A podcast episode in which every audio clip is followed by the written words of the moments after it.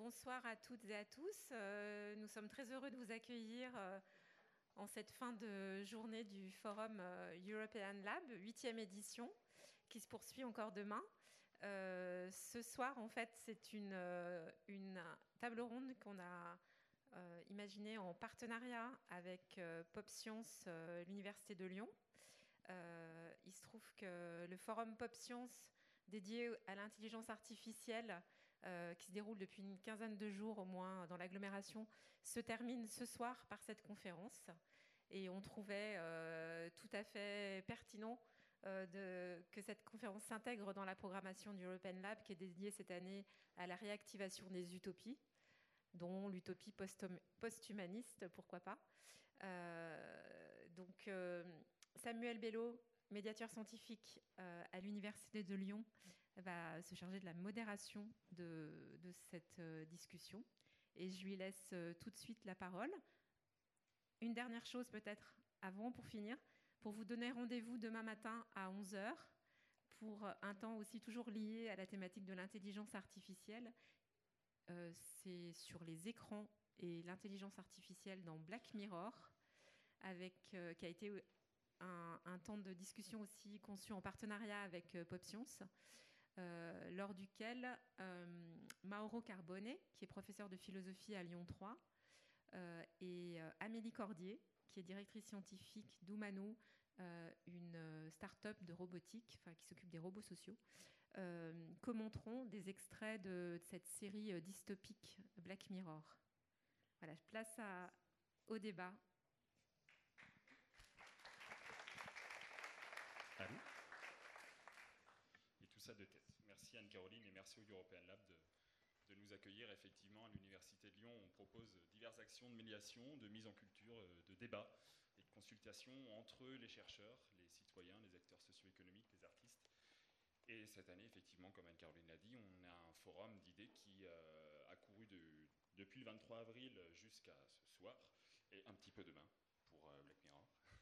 Euh, pendant lequel on a parlé des intelligences artificielles et on l'a évoqué et confronté à la question du travail, à la question de la santé, à la question du féminisme, à la question de la robotique sociale aussi en partenariat avec un meet-up, et euh, ce soir à la question des utopies. Alors c'est plus large, mais, euh, on a beaucoup de choses à dire là-dessus.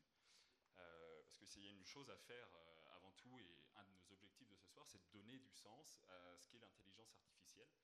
Alors je suppose que dans la salle, il y a une majorité de personnes qui sont comme moi ou qui sont comme moi il y a, quelques jours, quelques mois, euh, je ne savais pas, euh, et, je sais un petit peu mieux, ce qu'est l'intelligence artificielle. Euh, c'est bon, les années 50, Alan Turing pour les plus connus, des fondateurs, qui a développé tout un paradigme théorique qui, grosso modo, dit qu'une intelligence artificielle, c'est une machine, un outil qui va être capable de modéliser, répondre et résoudre des problèmes qui auraient nécessité un cerveau humain pour le faire, habituellement. Ça, grosso modo, et depuis, euh, les IA digèrent des quantités euh, infinies, quasi infinies en tout cas, de données, des informations, des, signes, des lettres, des mots, des images, des connaissances, elles modélisent du raisonnement, et elles font des choix en fonction de tout ça. Ça part des systèmes, experts des années 70, les super euh, calculateurs, jusqu'à une grosse révolution qui est, celle du web. Il y, a, trois phénomènes qui ont accéléré la marche en avant de l'IA. L'augmentation euh, de la puissance des ordinateurs et des serveurs. Il y a également l'explosion euh, de la quantité de données qui ont été mises en circulation du fait d'un troisième plan qui est euh, un accès au web qui s'est carrément mondialisé. Et de là, on a une technologie, quelque chose qui nous arrive en pleine figure, c'est pas très positif, mais qu'on voit arriver et exploser, et on a euh, beaucoup de questions par rapport à ça. Et on se dit que, euh, et il se dit que demain, il y aura une machine qui sera capable de, faire la bibliothèque universelle, de, lire et digérer tout ce qu'Homo sapiens a écrit euh, depuis qu'il existe, des premiers glyphes rupestres, jusqu'à vos commentaires Facebook, aux notices de montage d'IKEA, aux grands classiques également. et on se dit, est-ce que les IA, est-ce qu'elles sont à deux doigts d'être cognitivement supérieures à l'homme? Bon, c'est les questions qui se posent. Et de ce fait-là, il y a forcément des enjeux, des questions que nous, citoyens, euh, on se pose parce qu'on euh, ben, a des limites, on est, on est, on est profane. est mal informé ou peu informé, et on va essayer de prouver le contraire ce soir, en tout cas d'agir pour le contraire, sur ce qui est réellement l'IA. Et dans ce cadre-là, on a des visions pessimistes qui se, qui se dessinent. La science-fiction nourrit beaucoup de nourrit beaucoup de fantasmes, mais la science-fiction est là pour ça, donc on ne peut pas lui en vouloir. Euh, et pour autant, on se pose des vraies questions éthiques sur euh, quel est le degré d'autonomie, euh, quel degré d'autonomie est-ce qu'il faut accorder aux intelligences artificielles? Est-ce qu'on doit aller jusqu'à un profilage extrême des individus? Est-ce que ça ne va pas complètement détruire les logiques démocratiques et les logiques collectives qui sont en place parfois? En tout cas, ici, elles le sont.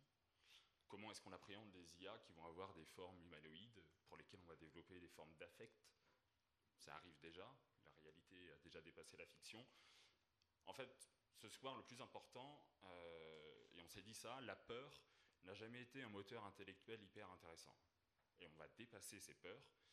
Et pour ça, on va essayer de réactiver des utopies parce que les paradigmes qui ont été fondateurs mathématiques, informatiques, sont autant des révolutions intellectuelles que des opportunités pour nous de euh, réactiver des rêves et faire en sorte que l'intelligence artificielle soit compatible à l'homme. Et pour ça, je vais on va passer une soirée en deux temps. On va, avant la table ronde qui va réunir euh, trois intervenants que, les trois intervenants que je représenterai tout à l'heure, euh, on va accueillir Olivier Néraud, qui est docteur en sciences cognitives et consultant en innovation, qui va nous faire une carte blanche qui va soulever les enjeux, soulever les questions. Vous allez sortir de là complètement indemne. Et à partir de cet exemple-là, ça va durer 10-15 minutes, on aura un débat. Donc voilà, je vous remercie d'accueillir Olivier Néraud et je vous dis à tout à l'heure pour le débat. Merci.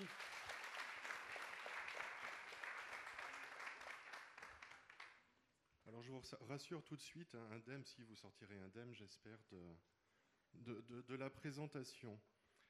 Euh, est-ce que oui, c'est parti. Donc j'appuie sur les boutons et normalement ça tourne. En ce moment, il y a plein de débats sur l'IA. Pour l'IA, contre l'IA, qu'est-ce que l'IA, etc., etc., etc. Comme si c'était quelque chose qui était déjà bien défini. Euh, et je ne suis pas surpris qu'aujourd'hui ça fasse débat parce que, comme beaucoup de termes du vivant, de l'intelligent, du naturel, de l'artificiel, sont des termes qui ne sont pas très, très, très bien définis. Et donc chacun peut y plaquer un peu son interprétation. Donc euh, IA, ben, ça veut dire intelligence artificielle. Donc déjà, on a deux termes qui vont nous inquiéter. Intelligent, parce que jusqu'à présent, on se disait, euh, ben, c'est l'humain qui est intelligent. C'est un petit peu ce qui nous caractérise. Hein. On a évolué en société, on fait aujourd'hui des choses merveilleuses. Est-ce qu'on risque pas d'être un petit peu détrôné? Donc déjà, dans notre inconscient, il y a une menace qui est que et notre statut d'humain, ne serait-ce que philosophiquement, se dire, euh, il n'y a pas que l'humain qui est intelligent. Euh, mais aussi en termes de, eh ben, on sert à quoi alors s'il y a d'autres choses qui peuvent être intelligentes? Et puis l'autre chose, ben, c'est le terme artificiel. Là, c'est la deuxième menace, c'est qu'on se considérait comme vivant. Ah oui, ça on sait ce que c'est que le vivant, on l'a bien vu. Hein. Il y a une différence avec le siège qui est à côté de moi, qui représente une moins, grande, menace que moi-même. Euh, on voit bien qu'il y a une différence entre les deux. J'espère que tout le monde est d'accord sur ce point-là. Oui, à peu près. Et donc, euh, ok, c'est l'artificiel, donc c'est le siège qui est ici qui va devenir aussi intelligent que moi. Je vous dis pas la double menace qui apparaît. Donc je trouve qu'il y a déjà un petit peu un faux débat euh, par rapport au terme et par rapport au, positionnement de tout ça. Alors, il faut que j'appuie, voilà, comme ça. Un faux débat sur euh, cette intelligence artificielle. Donc on va se la représenter éventuellement comme ça, c'est-à-dire un robot évolué, quelque chose du futur, quelque chose qu'on est en train de construire, et qui va pouvoir penser. Ce que je voudrais euh, mettre en avant, justement sur la présentation rapide que je vais faire là, c'est euh, dire qu'il n'y a pas besoin de l'IA pour se poser ces questions. Dire que ce sont déjà des questions fondamentales qui se posent dans euh, notre questionnement au monde, dans notre rapport au monde. Qu'est-ce que c'est que d'être intelligent? Est-ce qu'il n'y a que l'homme qui est intelligent? Qu'est-ce que c'est qu'être artificiel? Qu'est-ce que c'est qu'être vivant? Donc je vais proposer un petit tour d'horizon sur ces sujets-là pour voir est-ce qu'on arrive bien à séparer l'IA de nous-mêmes sous forme d'une menace potentielle. Premier point, c'est naturel. Euh, nous, on est naturel. Une IA n'est pas naturelle, elle est vraiment artificielle. Et on imagine bien que les IA, elles sont faites à partir de petits rouages, de pièces mécaniques, de bielles qu'on a assemblées et tout ça. Si on regarde dans la nature, on en a plein des choses comme ça, qu'on va classique. Ça, ce sont des diatonnées, c'est pas très très évolué hein, dans l'échelle du vivant, mais ça va quand même être classé là-dedans. Et ce sont des petites pièces, comme des petits robots, quelque chose qui est juste à la frontière. Ou ceux-là qui sont finalement des petits tambours. Pas grand-chose de plus. Donc déjà, si on change d'échelle, on se rend compte que ben, le vivant, c'est beaucoup plus complexe, beaucoup plus riche que ce qu'on pense.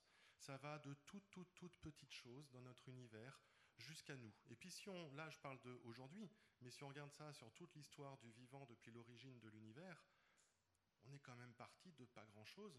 Euh, au départ, euh, moi j'étais euh, diffus, et vous aussi, hein, on était en train de se croiser il y a une dizaine de milliards d'années, tous ensemble, sous forme de quarks et d'électrons, en train de se balader dans l'univers. Et c'est tout. On a quand même déjà pas mal évolué. Après, on va se dire, oui, mais le vivant, lui, nous, on sait, on se répare c'est quelque chose, euh, si j'ai une blessure, je vais me réparer, alors que si j'ai un robot, une intelligence artificielle qui tombe en panne, eh bien, euh, je vais l'emmener au SAV. C'est déjà clair, hein, mon aspirateur, euh, je prendrais un petit peu peur de le voir se réparer et cicatriser tout seul dans son coin. Donc, ok, il y a quand même une séparation entre les deux. Oui, mais qu'est-ce qu'on fait du cristal, par exemple? Alors ça, on sait que c'est artificiel, c'est pas du vivant.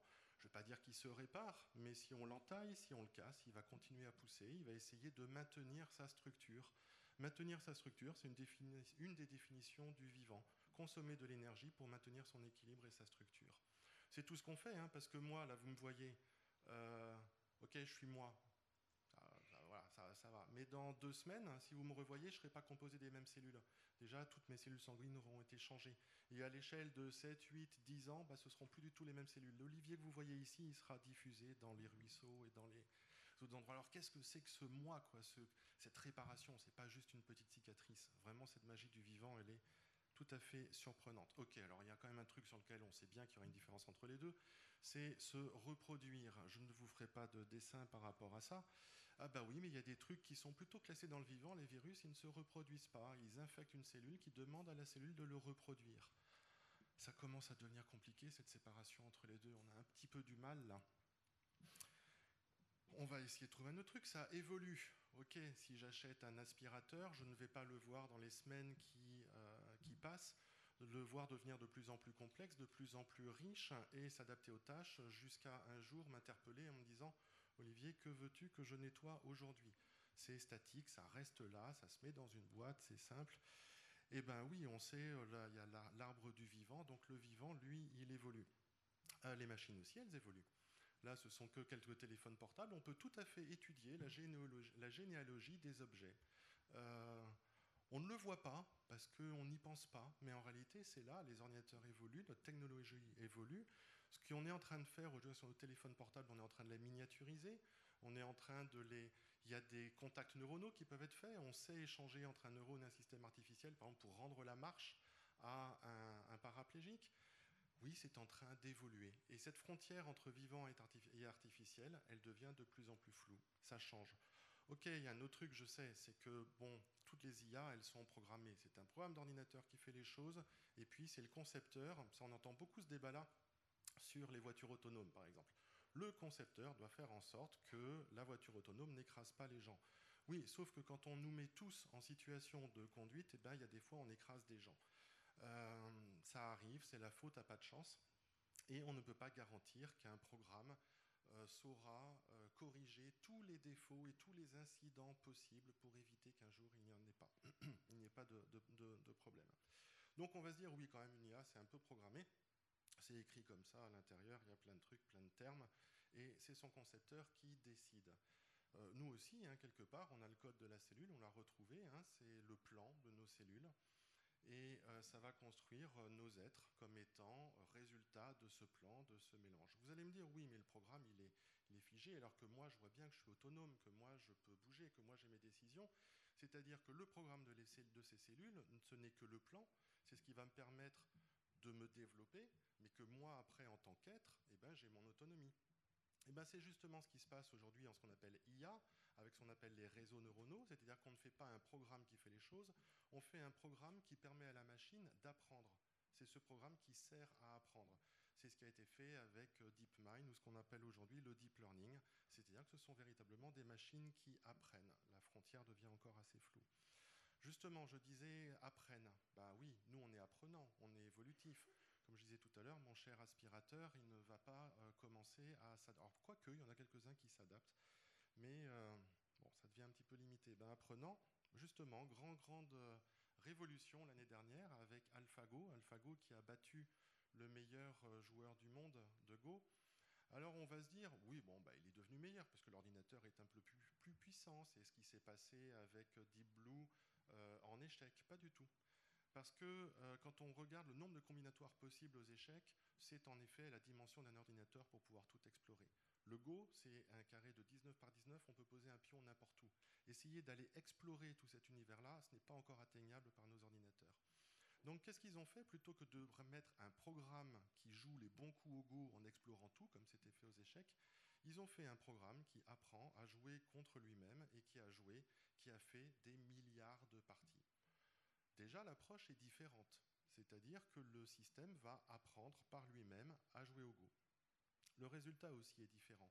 Si vous avez suivi la compétition, il y avait des moments, moi, que j'ai trouvé d'une émotion, mais absolument terrible, avec euh, des joueurs professionnels, internationaux, qui regardaient les parties et qui à un moment disent euh, Ce coup est complètement fou. Là, je ne comprends pas. Euh, là, c'est absolument n'importe quoi. Ça ne s'est jamais vu. Et ça a duré deux coups, trois coups, dix coups. Et je, crois que c'était jusqu'à 19 coups, et au, 10, au 19e coup, il y a l'expert international qui fait, excusez-moi du terme, et merde. Il, mais il tombe sur le cul, excusez-moi encore une fois du terme, en disant je n'ai jamais vu ça dans toute l'histoire du Go. C'est-à-dire que la machine, en apprenant par elle-même, en jouant contre elle-même avec un système d'apprentissage, a pu explorer des zones de jeu du Go qui n'avaient jamais été vues durant les précédents siècles de, ce jeu-là. Donc il se passe aussi quelque chose. Ok, un dernier truc créatif. Nous, on fait de l'art, nous, on peint, nous, on fait de la musique, nous, on fait plein de choses. Eh bien oui, ça commence, ça s'appelle l'open design, par des systèmes qui sont auto-apprenants. La machine va apprendre des pièces qui sont aussi bonnes, voire meilleures que ce que font nos ingénieurs aujourd'hui, parce qu'elle apprend, elle s'adapte, et elle va nous faire de nouvelles pièces. Vous l'avez peut-être essayé, ça on peut le trouver sur le web, c'est ce qu'on appelle l'art transfert, c'est aussi fait par des, système de deep learning. On lui présente un style, on lui présente une image et ça fabrique le tableau selon ce style-là. Vous allez me dire, c'est pas de la vraie créativité, c'est juste euh, un algorithme. Mais qu'est-ce que c'est la créativité? Quand un artiste, il s'inspire d'anciennes mélodies, il s'inspire de ce qu'il a appris. Il n'y a pas de pure, pure créativité. Il y a simplement le fait de raisonner avec son environnement, de se mettre en, oui, en résonance avec son environnement pour pouvoir explorer des territoires qui ne pas été et puis y plaquer son, son style, bon ben, on n'est pas loin. Hein. Ok, un dernier, là on va y arriver quand même. Hein. ça, on sait ce que c'est d'être conscient, on l'expérimente tous les jours. Hein. Je viens des sciences cognitives, comme tu, l'avais dit tout à l'heure, et c'est un sujet qu'aujourd'hui ce domaine s'autorise à explorer. Qu'est-ce que c'est que d'être conscient? Alors on aura tous plein de définitions, ça correspondait à l'âme, à tout ça, etc. C'est juste euh, sentir que j'existe, avoir une expérience suggestive que j'existe. Et euh, bah, ça, c'est quelque chose, oui, qui est étudié par, euh, par les sciences cognitives, des expériences, je ne vais pas rentrer trop dans ces détails-là, mais on commence à avoir des mesures d'un système qui est conscient, qui permettent, par exemple, chez quelqu'un, ça sert en médecine aujourd'hui, chez quelqu'un qui est dans un coma, on fait la mesure de son activité cérébrale, on prend cette mesure-là et on voit qu'il n'est pas conscient et que quand il se réveille, il l'est. Parce que conscience, c'est pas. Il y a des trucs conscients, des trucs non conscients. Ce sont des états. Moi, quand je dors, vous pouvez me secouer, ça ne marchera pas du tout. Hein. Je ne suis pas mieux qu'un galet. Hein. Par contre, j'espère que là, actuellement, je dépasse un petit peu le stade du galet. Donc, je vous parlais de deep learning. Eh ben oui, c'est en train de fusionner. Là, vous voyez des, images de l'activité neuronale de systèmes artificiels. Eh ben, je trouve que ça commence à être déjà plus évolué que Médiatonné du début. On commence à être dans de l'organique un petit peu. Euh, on est à la frontière entre, le, entre les deux. Ça, c'est un schéma, on va dire, je vais faire un petit peu de sensationnalisme, du cerveau d'un ordinateur apprenant. Donc oui, euh, conscient, bah, il y a ces films-là, ce sont des, sujets qui sont assez euh, Qu'est-ce qui va se passer le jour où je me retrouverai face à une boîte de conserve évoluée qui va me dire je suis conscient Ouais, vous n'avez pas d'idée non plus. Hein. Vous ressentez, non Vous partez en courant vous eh ben, on voulait expérimenter un peu tous les jours. Alors, je ne suis pas une boîte de conserve, mais euh, vous pensez que je suis conscient. Parce que vous, vous pensez comme moi et vous faites cette expérience-là, donc vous le plaquez. Mais on ne peut pas vérifier qu'un objet est conscient ou non. C'est cet objet qui le sait. Vous ne pouvez pas m'ouvrir la tête pour savoir si. On pourrait le mesurer, mais faire l'expérience subjective de savoir ce que je sens, il n'y a que moi qui peux l'avoir. Donc, eh ben, ça ne donnera pas, même pas plus de réponses. C'est-à-dire que ce pauvre robot qui, dans toute son âme et conscience, justement, vous dira Je m'ennuie, j'ai envie de faire des trucs, et puis euh, j'aime pas ta dernière blague, j'en viens d'en inventer une qui est meilleure, eh ben, on ne saura jamais s'il est conscient ou non, parce que c'est juste lui qui pourra le sentir dans son sein intérieur, comme c'est le cas avec toutes les personnes qui sont ici. On a tous une, expérience individuelle, mais on ne peut pas le vérifier chez l'autre. Donc ça reste encore plus un mystère. Alors que faire par rapport à tout ça? Ça va peut-être que ce que je vous ai présenté, ça soulève d'autres peurs, parce que là, vous allez vous dire, waouh, on n'est pas loin. Là, la boîte de conserve consciente qui va tous nous trucider, qui va être intelligente et en plus artificielle et qui va vouloir dominer le monde, elle est là. Ben, je crois que c'est justement là où on a quelque chose à faire. Et c'est pas technologique ce que je vais dire. C'est juste euh, arrêter d'avoir peur. Ça, c'est quand même le drame humain, mais pas au niveau de l'IA, au niveau de toute notre civilisation. Vous vous rendez compte, là je vais faire un peu de politique, je vais me l'autoriser, on a fait des frontières dans le monde. Et bien curieusement, c'est quand même étonnant, les méchants et les gentils sont répartis le long de ces frontières. Peu classé le monde, quoi. Arrêtons d'avoir peur. Autorisons-nous à être surpris, à dépasser nos certitudes et de se dire, bah, c'est peut-être artificiel ou naturel, je ne sais pas. Peut-être qu'il n'y a pas d'artificiel et de naturel, peut-être que c'est l'humain qui l'a fait, cette classification-là, et qu'en réalité, il y a un énorme continuum, et que artificiel, c'est qui répond à la définition d'artificiel faite par l'homme. Qu'est-ce qu'il y a de plus artificiel Est-ce que le silicium serait plus artificiel que le carbone? Ce sont deux atomes perdus dans l'univers, simplement. Il n'y en a pas un qui a une propriété supplémentaire que l'autre. Donc arrêtez d'avoir peur. Peur de ça. Voilà. Ça, on aime bien. Et de toute façon, c'est un storytelling fabuleux et c'est tout à fait normal que tous nos blockbusters et tout ça, parce qu'il n'y a pas qu'au niveau de l'IA hein, qu'on nous a inventé des monstres qui allaient nous tuer, etc. Que ce soit les extraterrestres, que ce soit, je ne sais pas, les plantes carnivores, que ce soit les dinosaures, l'homme a réussi à inventer toutes les histoires possibles où on le tuait. Et après, on peut faire aussi de la géopolitique. Hein. Pas besoin d'imaginer des trucs de science-fiction. C'est le méchant, c'est ainsi de suite. Bah oui, ça fait de bon storytelling. Parce que si on fait ça, on va s'enfermer dans nos croyances. On va se refuser justement à, évoluer, à accepter que peut-être qu'il y a quelque chose qui se passe dans l'univers, qui est en train de se complexifier, comme ça s'est fait depuis l'origine des temps. Je répète, nous ne sommes plus les quarks de l'origine. Peut-être que l'homme est en train de se rendre compte qu'il est dans un flux complexe qui crée du vivant, qui crée du conscient, qui le dépasse et qui ne correspond pas à la classification qu'il a faite de conscient, non conscient, vivant, non vivant, artificiel, naturel, et ainsi de suite. Vraiment dépasser ça, dépasser ces classifications où on met les gentils d'un côté, les méchants de l'autre, les... on a tout classé, tout ordonné. Pensez à un truc, par exemple, qui est quand même assez étonnant. Et est-ce que nos machines d'aujourd'hui qu'on est en train de créer ne sont pas nos esclaves d'hier? Parce que ce débat, on aurait pu y avoir il y a quatre siècles sur, non pas sur les IA pour, par rapport au monde de demain, mais qui était est-ce que les esclaves ont une âme? Et ça aurait été un sujet très très sérieux, très très sérieux, avec des pour et des contre, hein, comme est-ce que l'IA est bonne ou mauvaise. Pourquoi? Bah Parce que ça nous arrangeait bien de les considérer comme étant des machines, dès lors que ça n'a pas d'âme. Et ça a été argumenté, et ça a été écrit, et il y a des textes, et il y a des philosophes, des gens sérieux de l'époque qui ont réussi à argumenter sur le fait que les esclaves ou les Indiens n'avaient pas d'âme. Ça justifiait tellement nos actes. En réalité, ce qui est intéressant, c'est que ceux qui se sont posé la question, ou ceux qui ont affirmé qu'il n'y en avait pas, parce que ça permettait de justifier le commerce, bah, c'est eux qui ont mis le verre dans le fruit. C'est qu'en argumentant, en contre-argumentant sur le fait que les esclaves pouvaient avoir une arme, ils ont soulevé la question. Et c'est ce qu'on est en train de faire aujourd'hui vis-à-vis de l'artificiel, est-ce que c'est apprenant? Est-ce que c'est évolutif? Est-ce que c'est conscient? Est-ce que on se pose toutes ces questions-là et en se les posant, on n'est peut-être pas sûr des réponses et c'est là où c'est intéressant. Alors jusqu'où est-ce qu'il faut aller par rapport à tout ça? Si on n'a pas peur, ah oui, il y a des opportunités extraordinaires. peut-être qu'on sera assisté par des, robots. Aujourd'hui, par exemple, on a la peur de perdre notre travail. C'est si important que ça, notre travail. Je vais vous dire, je m'éclate tellement plus à côté de mon boulot, dans les rencontres, dans les échanges, dans tout ça. Mais si les, les IA me libèrent d'une partie de mon travail, celui qui est fastidieux, est-ce que ça ne va pas ouvrir ma créativité Être un assistant fabuleux? Est-ce que j'ai besoin de bosser 40 heures comme on nous l'a expliqué? Est-ce que 3 heures ne suffiraient pas?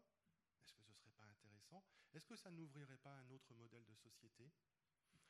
Qu'on a du mal à imaginer pour une raison Ça, c'est encore au niveau du cerveau, c'est que l'humain, il aime bien euh, justifier la valeur des choses par les efforts qu'il a fait pour l'obtenir. Si ça a été dur, c'est que ça a été de la valeur. C'est que ça a de la valeur. Et je vais tenir bon. Et il a un autre mécanisme qui est encore plus pervers, qui est que plus il en a souffert, et moyen de raison, plus il va l'imposer aux autres. Tu passeras ton bac, mon fils, comme a fait ton père, et ainsi de suite. Et pourquoi il fait ça? Parce que si l'autre le fait, ça le rassure dans le fait que ça avait peut-être un sens, ce qu'il avait fait. Et oui, et que c'est artificiel, ça répare des moelles aujourd'hui. Ça redonne la marche à des handicapés, à des paraplégiques, ça redonne des mains à des personnes, ça redonne la vue à des aveugles, ça redonne la possibilité d'être autonome à des gens qui ont un locked syndrome, et que l'IA, c'est peut-être un petit peu ça. C'est artificiel, oui, c'est une main en plastique et en fer.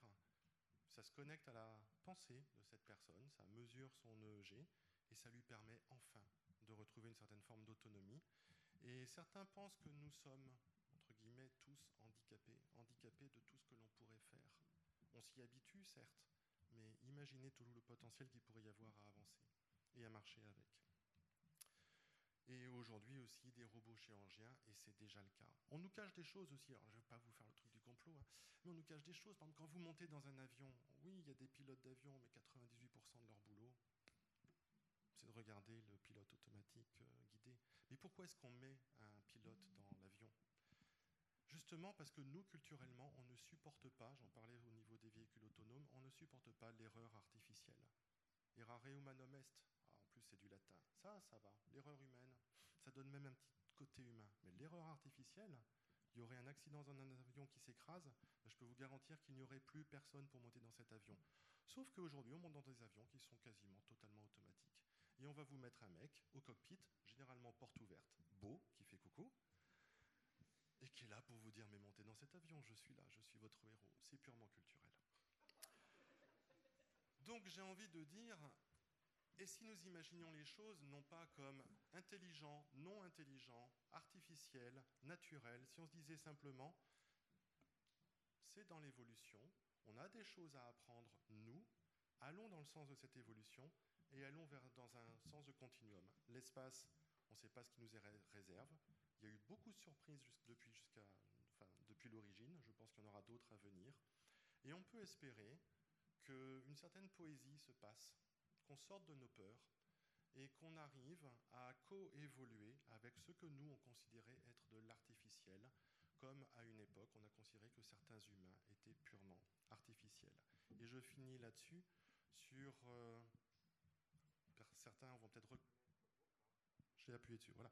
Certains vont peut-être reconnaître la, une des images euh, fondamentales du film Blade Runner, Tears Under the Rain, et qui pour moi me touche de façon énorme. Tout simplement parce que c'est la mort d'un cyborg, et c'est la mort d'un cyborg qui ne veut pas mourir.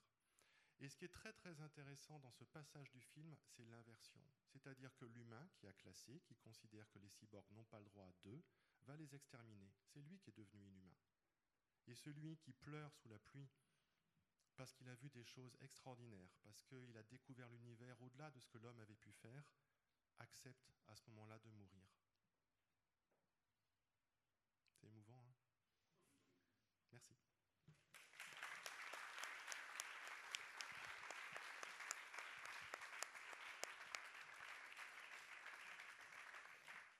Ah ben merci, merci beaucoup. Tu vas assis si tu veux bien, reste avec nous. Euh, et puis je vais demander à là où tu préfères, mais pas là-bas. Non, pas là-bas. J'ai demandé à Jean-Claude Duniac et Sylvie Alouche de nous rejoindre. Pendant ce temps, je vais vous faire passer un message. C'est que si vous voulez réagir sur les réseaux sociaux, il suffit d'utiliser le deux hashtags possibles. Hein, ils ne sont pas écrits forcément. Euh, le hashtag Eurolab 2018, me semble-t-il, et le hashtag PopScience, avec un S à la fin. Euh, et euh, deuxième information, c'est que sur PopScience, PopScience est un portail d'actualité et de culture scientifique. Et toutes nos conférences, débats euh, et tous nos événements sont diffusés sur, sur ce médium, donc je vous invite à le visiter. Alors, on a un invité surprise. Si Olivier, tu peux juste nous dire un mot sur, sur cet invité. Je ne sais pas si vous le voyez tous, mais il est juste devant. Oui, c'est bah, l'ami de ma fille. Euh, rien d'officiel. Hein. C'est euh, Playo. Voilà, je le passe. C'est Playo et c'est un petit robot jouet euh, autonome. Alors, clairement, hein, il ne s'agit pas d'une IA. Hein, c'est pas. voilà. C'est juste quelque chose d'autonome. Mais on a un petit peu d'empathie qui apparaît, on n'aime pas ça. Ah non hein, Ça nous gêne. Voilà. Donc notre sens de l'humain n'est pas inintéressant. Et quand on est avec quelque chose qui est interactif, qui a des capteurs, qui a une caméra, qui peut sentir les choses, ben, ça crée un rapport différent, en effet. Ah là, il, vraiment, il fait la gueule. Euh, ça crée un rapport différent à, l'artificiel. Et euh, ben, là, c'était l'occasion, j'étais avec ma fille. J'ai dit, ben, viens, amène ton robot. Parce que ce que j'ai essayé de présenter dans la première partie, c'est de dire, ben ouais, ça passe un peu par une éducation, ce rapport à l'artificiel. Euh, c'est pas très important, pas beaucoup plus important que ça, juste de dire, ben, il y a des choses à apprendre et par le jeu, ça peut être intéressant. Voilà, donc c'est Pléo. On va peut-être l'éteindre parce qu'il n'a aucun respect pour euh, tout ce qu'on va pouvoir dire, même si ça le concerne. Merci. Euh, alors, Jean-Claude Dugnac, tu es auteur de science-fiction. Alors, Olivier, j'ai déjà présenté, donc je ne vais pas revenir dessus. Hein. Auteur de science-fiction, docteur en mathématiques appliquées au superordinateur et ingénieur chez Airbus à Toulouse. Et tu nous arrives directement de Toulouse. Euh, et Sylvie Alouche, euh, tu es maître de conférence, si je ne me trompe pas, en philosophie à l'Institut catholique de Lyon. Euh, et je vais commencer avec toi, Jean-Claude, parce que tu as quand même beaucoup parlé de, et fait référence à de la science-fiction. Est-ce que c'est à cause ou grâce à la SF que euh, l'IA est en source euh, de fantasmes? Non, parce que en elle-même, elle est, par définition source de fantasmes. Bon, il faut dire que la science-fiction s'en est emparée assez vite. Elle s'est emparée du principe du robot, elle s'est emparée du principe de la conscience qui n'était pas humaine, qu'elle a transféré sur l'extraterrestre, sur le robot, puis après sur l'ordinateur, sur l'intelligence artificielle, en expliquant, comme tu le dis, que pour raconter une bonne histoire de science-fiction, il faut que ça merde tout de suite. C'est-à-dire que si tout se passe bien, il n'y a rien de plus ennuyeux. Par contre, un univers que nous créons euh, utopique, il faut qu'il s'effondre au bout de 40 et euh, quelque chose comme HAL 900 qu'on a vu dans, euh, dans, le film de Kubrick, il faut que ça, se tourne contre son créateur. Sinon, ça n'a rigoureusement aucun intérêt. Quel est l'intérêt d'un assistant qui te dit oui monsieur, bien monsieur, et qui fait exactement ce que tu veux faire? Donc, de ce côté-là, c'est vrai qu'on a créé des peurs, on l'a parfaitement assumé, et on a posé aussi des problématiques, ça c'est plus intéressant. C'est-à-dire la science-fiction a déjà posé des questions très tôt, mais dès les années 50. Dès les années 50, il y avait une nouvelle d'Asimov qui avait beaucoup choqué les gens, où il y avait un robot assistant qui était livré chez les gens et dont la femme de, la personne qui le recevait tombait amoureuse. Et donc ils ont dû changer l'allure, parce qu'ils en avaient fait un beau gosse, et ils ont dit il faut arrêter de faire des beaux gosses robots parce que les femmes sont capables de tomber amoureuses de n'importe quoi la base, c'était vraiment la conclusion. Il y a eu un nommé Clé qui a fait aussi un truc qui s'appelait Si je vous fais ça, euh, vous sentez quelque chose, où là, carrément, il y avait un rapport avec son aspirateur. Donc, tu vois que ton aspirateur qui commençait. On était vraiment en pleine science-fiction, mais cette question était posée, c'est-à-dire à partir de quel moment peut-on éprouver un sentiment? Hmm. Et une intelligence artificielle est justement le genre de chose pour qui on peut éprouver quelque chose. Une répulsion, c'est un sentiment. Un amour, c'est un sentiment. Et puis, tu regardes ce truc, tu te dis, oh, c'est mignon. Alors qu'en fait, c'est juste des rouages avec, euh, avec des, systèmes de capteurs. Mais tu as envie de faire un câlin. Pas moi, personnellement. Il réagit au câlin. On a essayé tout à l'heure. Il fait des ronronnements, limite. Hein. limite. Sylvie, euh, tu, la, fois, on avait discuté au téléphone euh, il y a quelques temps pour préparer cette table ronde.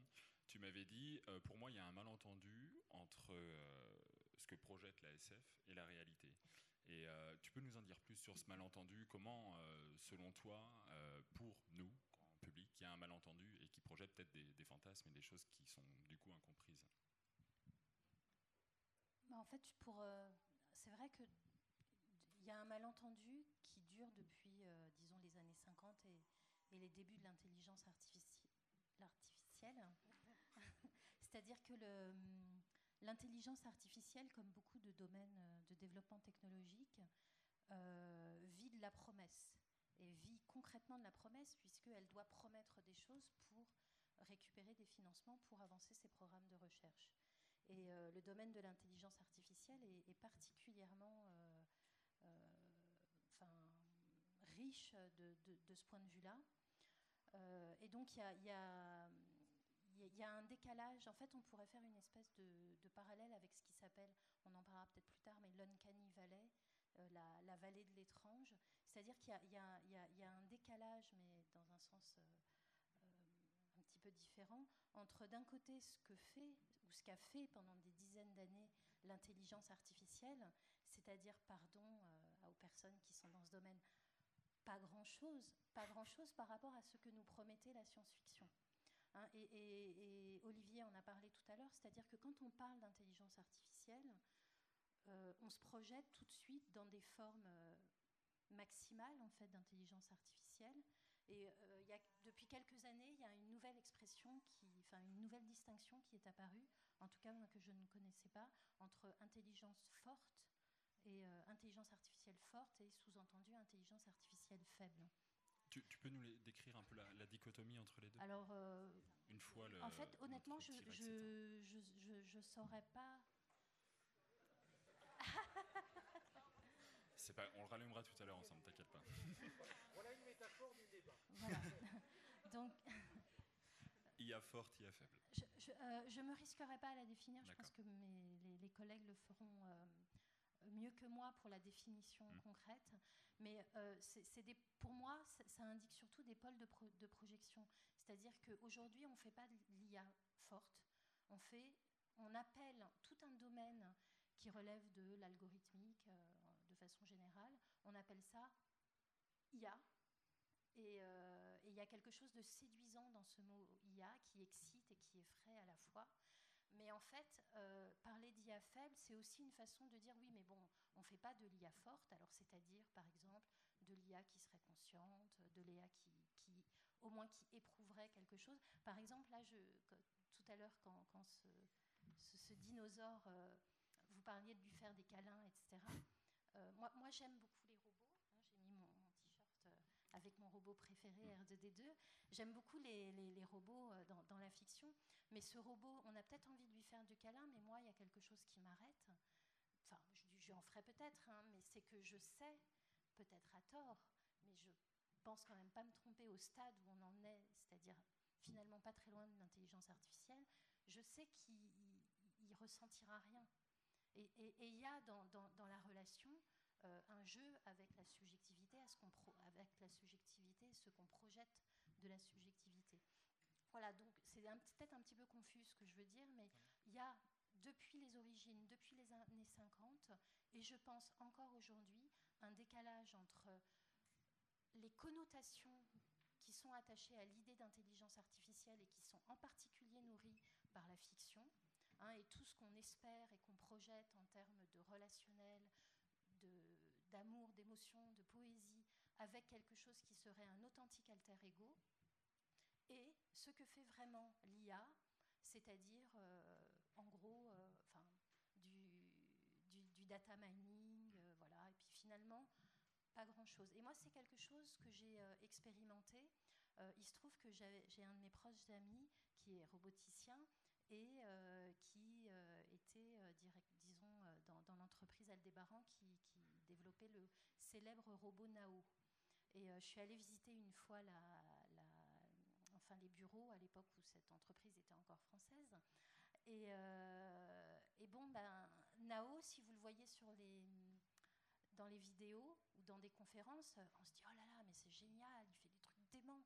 Ce robot, ça y est, on y est, Asimov, c'est là.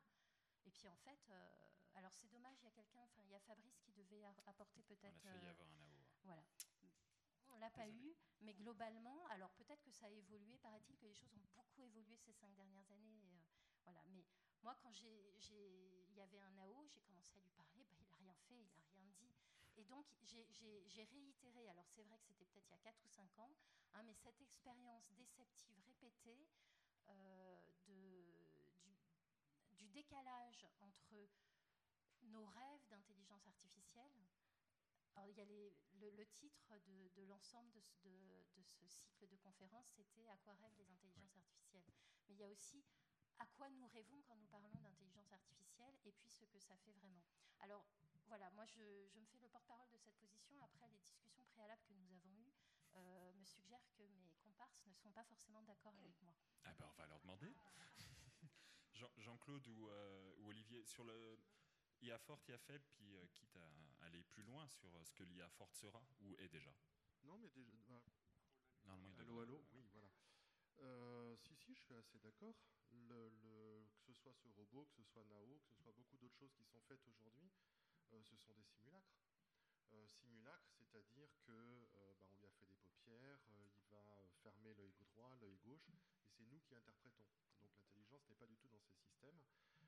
Surtout sur un petit robot comme, comme Nao, qui est là aussi pour bah, simuler des comportements, donc ça va être fortement préprogrammé pour qu'on ait cette réaction-là. ce que j'essayais d'évoquer en première partie, c'est que bah, c'est juste une étape. C'est-à-dire qu'aujourd'hui, il se passe quand même des choses assez troublantes dans les, algorithmes qu'on utilise, euh, qui dépassent ce, fait-là. Je, pense à, justement, je reviens au, Euh, par exemple, quand on veut simuler de l'écoulement des fluides, aujourd'hui on utilise des équations, il faut être ingénieur physicien, enfin il faut, faire plein de choses. Et euh, il y a des expériences qui ont, fait, qui ont montré des écoulements de fluides via une caméra à un cerveau artificiel, donc du deep learning. Et ce qui est très intéressant, c'est qu'après qu'il ait appris ça, eh ben, on peut de l'eau ici et comprend comment ça coule. C'est-à-dire que quelque part, notre connaissance du monde devient quelque chose d'intuitif, entre guillemets, dans le système. On ne sait pas vraiment comment ça marche. Et ça, c'est une des grosses évolutions actuelles, c'est qu'on dépasse le stade où on préprogrammait des comportements, où maintenant on programme une façon d'évoluer et d'apprendre. Donc on est à l'étape 2. Il y a l'étape 3 qui se prépare, qui s'appelle l'embodiment, où il y a des théories qui considèrent même que le fait que ce soit simulé par un programme ou par un ordinateur, ça limite énormément le potentiel du système. Et aujourd'hui, on fabrique des robots moins troublants qu'un AO parce qu'il est moins préprogrammé, donc j'aurai moins les premiers bons contacts pour dire c'est intéressant. Mais de faire des robots euh, donc euh, incorporés dans le réel, vraiment, et qui interagissent, qui apprennent, et là il commence à se passer des choses qui commencent à devenir un peu magiques. La, science-fiction, on a parlé d'ailleurs, il y a, il y a eu une nouvelle assez qui avait beaucoup troublé à l'époque, qui date d'il y a une petite vingtaine d'années, qui parlait de, gens qui avaient des problèmes parce que les robots avaient des voix, comme on dit, robotiques. Bonjour, je suis votre assistant. Enfin, le truc pas marrant, quoi. Et en fait, il y avait des gens qui fabriquaient justement des robots auto-apprenants qui avaient une voix particulièrement humaine et très truc, simplement ils faisaient des caprices de temps en temps parce qu'ils avaient été élevés comme un bébé, on leur avait appris à parler, bébé, puis plus grand, etc. Et de temps en temps, ils faisaient des caprices. Bon. Il y, a un phénomène, j'aimerais prendre une minute pour dire que la raison pour laquelle c'est bien de parler d'intelligence maintenant, c'est parce qu'il y a, la convergence d'un certain nombre de faits en ce moment. Tu en as parlé, tu as dit que par exemple la quantité de données disponibles croît de façon absolument phénoménale. On ne l'imagine pas. Vous savez combien, d'après les derniers, les derniers recensements qu'il a fait, combien il y aura d'objets connectés en 2025 On est dans le trillion. Le trillion, c'est un million de millions. C'est-à-dire que c'est des objets qui, seconde après seconde, fournissent des données. Des données qui sont des données, euh, des données personnelles, des données statistiques, des données individuelles et des données globales, enfin, mais des données. données qu'on arrive à stocker, qu'on arrive à diffuser, c'est-à-dire qu'elles sont de plus en plus ouvertes au public, et elles sont de plus en plus fournies sous une forme mi-structurée, voire même globalement structurée, c'est-à-dire directement utilisable. Donc, les intelligences artificielles, en particulier les intelligences auto-apprenantes, elles ont à manger. Ça, c'est une première chose. Deuxième chose, on n'en a pas beaucoup parlé, mais c'est une révolution qu'il faut tenir compte, c'est qu'il y a une nouvelle façon d'appréhender les modèles. Tu en parlais. On peut très bien considérer l'écoulement d'un fluide autour d'un avion comme les équations de Navier-Stokes ou les équations réduites de l'air, etc. Donc une équation qui, à partir de là, modélise et donc on peut calculer ou tout au moins simuler la manière dont l'écoulement va, se, faire. On a une deuxième solution qu'à l'époque on n'utilisait pas pour des raisons évidentes, c'est on met plein de capteurs à la surface de l'avion et on dit ben, un écoulement autour de l'avion c'est ça. Des avions qui volent, on en a plein. Et à partir de là, on fabrique un modèle en disant non pas j'ai l'équation, en fait l'équation je m'en fous, je ne la connais pas, mais j'ai une surface de réponse qui est l'analyse en temps réel de ce qui se passe Et même si j'ai analysé ce point-ci, ce point-ci, ce point-ci, ce point-ci, ce qui se passe au milieu, on dit ben c'est en gros la moyenne entre ce qui se passe aux quatre angles, moyennant euh, quelquefois, alors vous ceci, des moyennes cela, enfin c'est du tableau Excel. La différence, c'est qu'il fallait un supercalculateur pour calculer un, fluide autour d'un avion, un machin comme ça, vous pouvez le faire au tableau Excel, dans la mesure où vous avez les données. Vous voyez ce que je veux dire? Les données génèrent des modèles, alors qu'avant, c'était les modèles qui généraient des données. Et puis une troisième chose, vous avez une puissance absolument phénoménale à notre disposition. Mon Macintosh est plus puissant que le Cray XMP sur lequel j'ai fait ma, thèse de supercalculateur. Ça me fait rêver. Mais il est plus puissant. Donc la quantité, la puissance disponible est absolument effarante. Donc vous avez la possibilité pour un système auto-apprenant de se nourrir d'une quantité de données effarante avec une puissance vraiment très élevée qui lui permet d'aller très vite et avec un ensemble de structures de modèles qui lui permettent de faire coexister les modèles entre eux et d'apprendre très vite. Donc au lieu d'avoir un système qui met des années à apprendre à jouer aux échecs, avec des dizaines de programmeurs qui se relaient pour écrire des trucs, vous avez un système qui en quelques jours, voire en quelques semaines, apprend à jouer au Go. Et ça, cette révolution-là, ça veut dire qu'à la limite, un individu, vous, moi, peut acheter sur le net un réseau de neurones, ça s'achète, hein, c'est pas très cher, et peut commencer à jouer, à faire des trucs en disant tiens, je vais modéliser, euh, je sais pas, la manière dont mon jardin pousse ou la manière dont, euh, dont ma fille, euh, je sais pas, fait, fait, fait, bouger ses, ses Playmobil pour que je n'ai pas marché dessus. on peut le faire. Non, on peut le faire. On peut le faire. Et ça, à partir du moment où on peut le faire et où la technologie permet à l'individu de s'en emparer, de faire ça chez lui, ben, vous avez quelque chose qui ne demande qu'à exploser. Et ça, c'est merveilleux. Parce que maintenant, on va parler d'utopie qui va naître de ça. Tu as parlé d'explosion, c'est super parce que parce que c'est ça qui fait peur. Euh, en fait, on, se dit qu'il y a un système sans limite qui, s'offre à nous et euh, dans un espace-temps qui est complètement réduit par rapport à toutes les autres révolutions technologiques auxquelles euh, on a été confronté, de l'invention de la roue en passant par l'imprimerie ou le chemin de fer. Et, cette accélération-là, cette explosion-là, elle fait naître bon, une distinction, il y a forte, il y a faible, c'est parce que derrière, il y a aussi des, des courants de pensée qui se développent. et on est dans une première séquence où on essaye de donner un peu de sens et de comprendre. Quand on parle de transhumanisme, euh, Olivier, qu'est-ce que c'est? Ah. Pourquoi associer peur et transhumanisme? Merci de me contredire. Je t'ai dit, il fallait que tu me contredises. J'ai pas vu le lien logique entre, entre les deux. Je vais rebondir un tout petit peu sur ce qui s'est dit devant, qui me semble en effet important pour resituer l'IA aussi. Euh, et ça fera un petit pont aussi avec le, le, transhumanisme, j'y répondrai.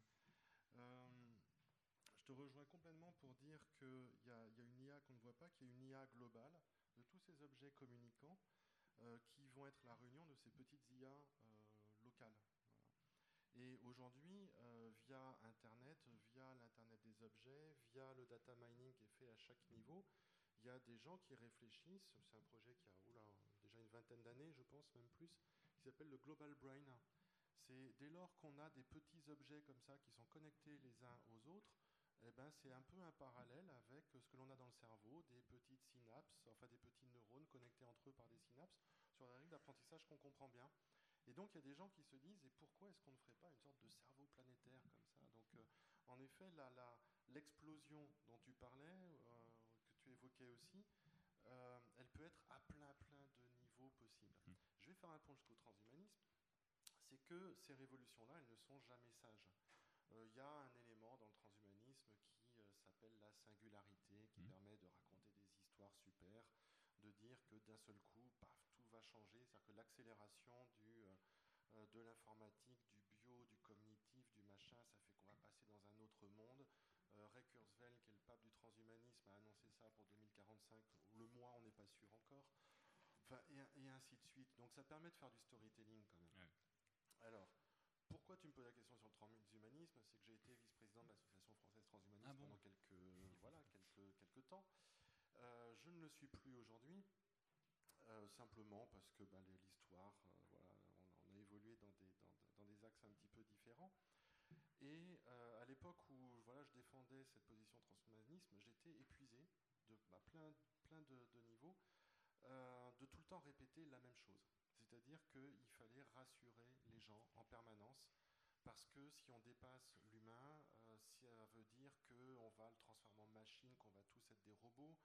Euh, redéfendre cette idée de l'amélioration, mais moi je ne sais pas ce que c'est que d'être meilleur. Quoi. Moi, mm. tout ce que je vois, c'est que depuis l'origine des temps de l'univers, eh ben, on a évolué avec des phases qui en effet sont des phases. Donc cette singularité, ça veut dire quoi? C'est-à-dire qu'on ne peut plus revenir en arrière.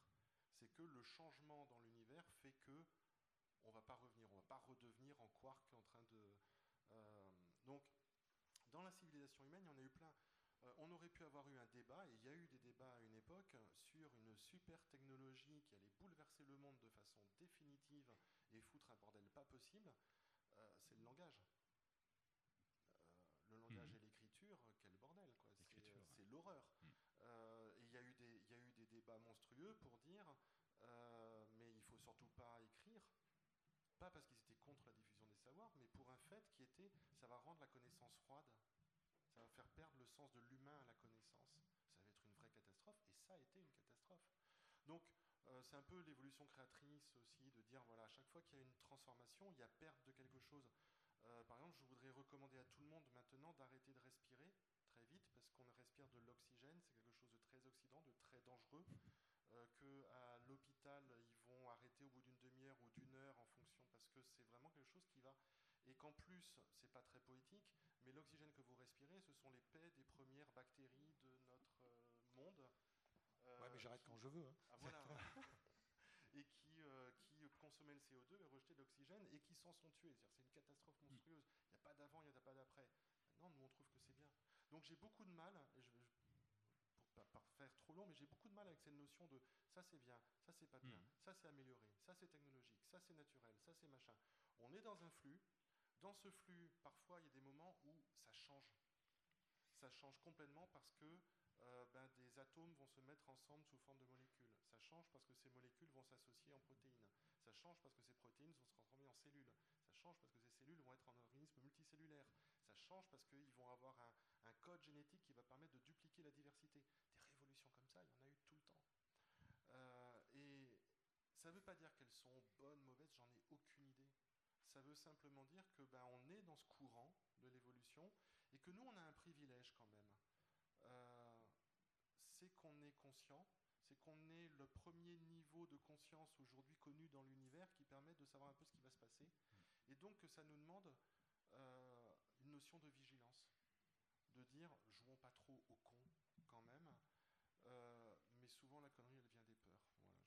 Voilà, de reboucler. Nous, sommes peut-être la première civilisation à écrire de la science-fiction, c'est une chose effectivement importante. Sylvie, est-ce que sur le, cette notion de est-ce que tu, suis les, ces raisonnements-là par rapport au transhumanisme euh, pour aller plus loin euh, Comment je pourrais dire ça? Est-ce que la vie éternelle, c'est plus seulement l'apanage des religions maintenant? Est-ce que ça va jusque-là, le transhumanisme euh... Et toc. Alors. Euh... ouais. ouais.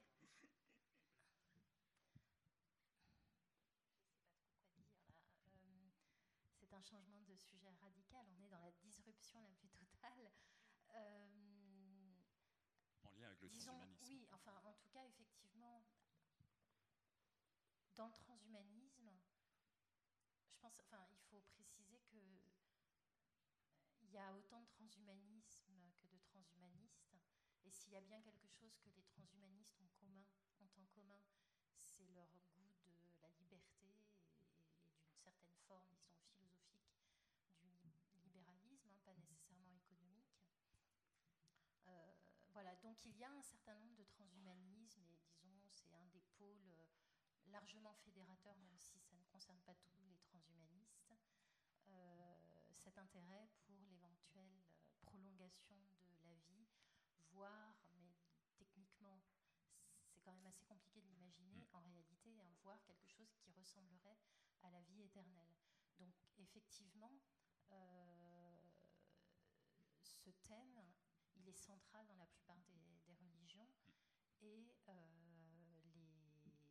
et en tout cas puisque je suis euh, euh, maître de conférence à l'Institut catholique de, Lyon, euh, j'ai eu l'occasion, enfin j'ai d'ailleurs été recrutée parce que je m'intéressais au, transhumanisme et les instituts catholiques en France, mais en Europe et plus largement, s'intéressent beaucoup au transhumanisme et probablement parce qu'ils y voient un concurrent un concurrent ou en tout cas euh, quelque chose qui, voilà, qui, qui qui est un petit peu sur le même terrain, pas nécessairement en concurrence.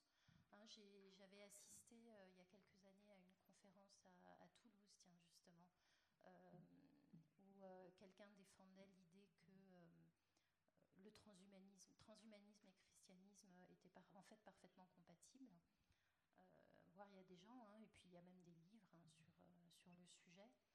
Euh, voilà, donc euh, enfin, je pourrais évidemment développer davantage, mais le lien avec l'intelligence artificielle me paraît quand même éloigné. Ce que je peux dire quand même pour mm. reboucler, c'est que tout à l'heure Olivier parlait de la singularité. En fait, j'étais un petit peu surprise parce que pour moi et de ce que je connais des transhumanistes, est-ce que tout le monde sait ce que c'est que la singularité c'est vrai qu'on est au dernier jour là.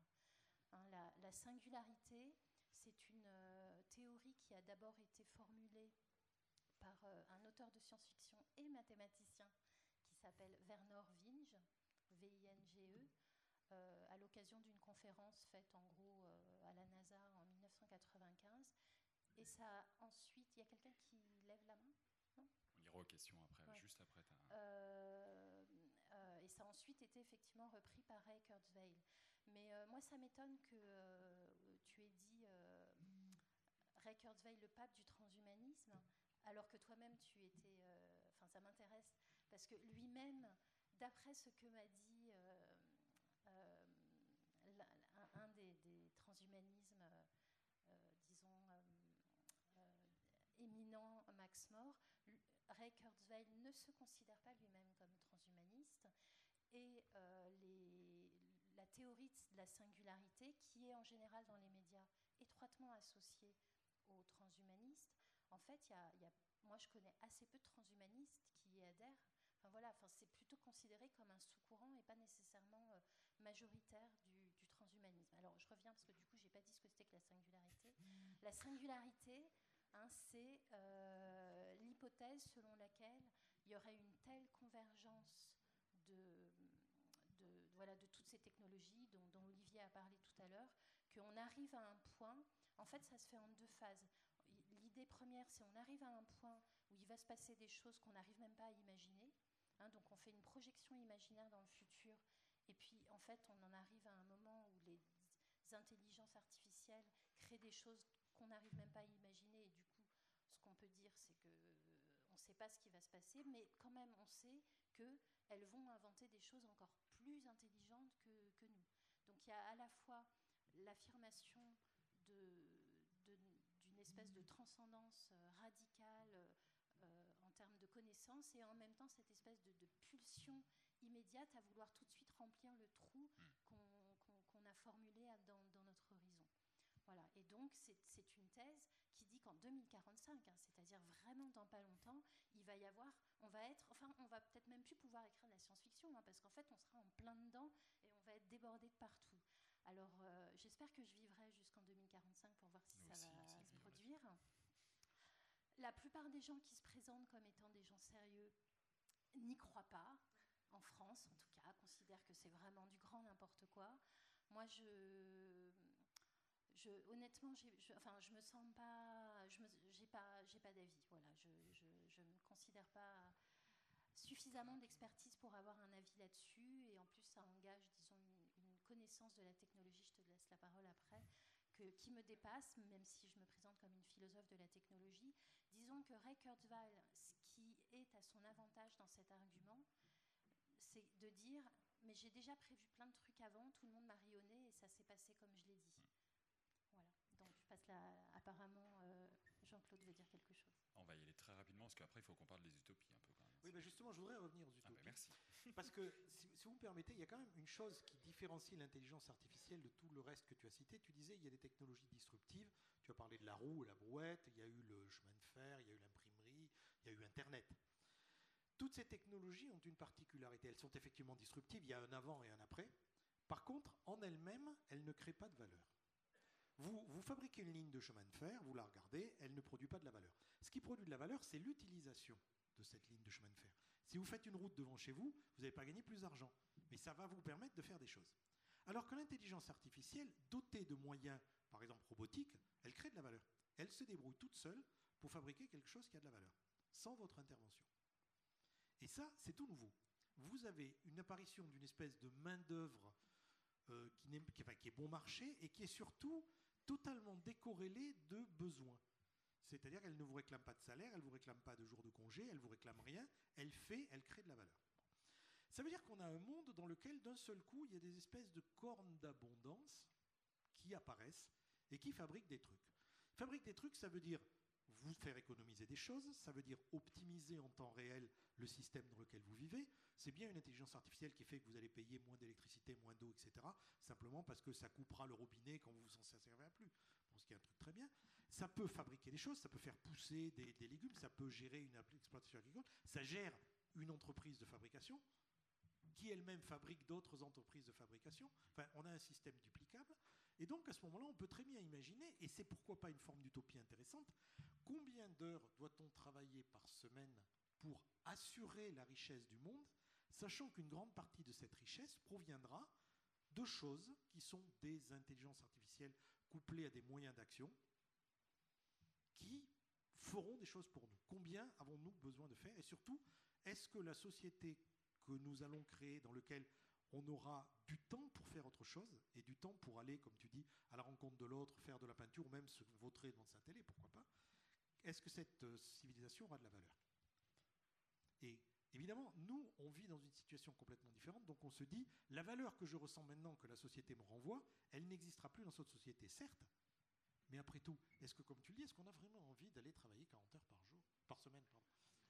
Par jour. Par semaine, et se pose la question de comment on répartit les richesses qui vont être créées. Ça, parce que évidemment, le problème, évidemment, c'est que les gens vous disent, alors ça, c'est la grande peur, oui, mais euh, les patrons vont tout piquer ou c'est les actionnaires. Alors c'est les patrons, les hommes politiques, les actionnaires. Ok, très bien. Mais admettons qu'au bout d'un certain temps, l'humanité devienne un peu plus raisonnable et que donc une partie non négligeable de cette richesse soit redistribuée sous une forme ou sous une autre. Que vous ayez un salaire qui vous permette de vous nourrir, de vous loger, de vous habiller et de posséder un certain nombre d'objets indispensables à la vie vous considérez comme heureuse. Ensuite, on vous dira, ben, vous avez du temps, allez vous promener, allez faire des choses. Vous voulez faire de la peinture, vous avez le moyen de vous acheter des pinceaux et des toiles. Vous voulez aller à la rencontre du monde, ben, vous avez une voiture, allez-y. Enfin, voilà, on vous donne ça. Et votre compte en banque vous permet de le faire. Eh ben, à ce moment-là, que faites-vous? Et surtout, quelle société bâtissez-vous avec ça? Il se peut que dans les 20, 30, 40 ou 50 ans, l'intelligence artificielle nous pose cette question de manière brutale. C'est-à-dire, vous ne servez pas parce que le robot fera aussi bien que vous.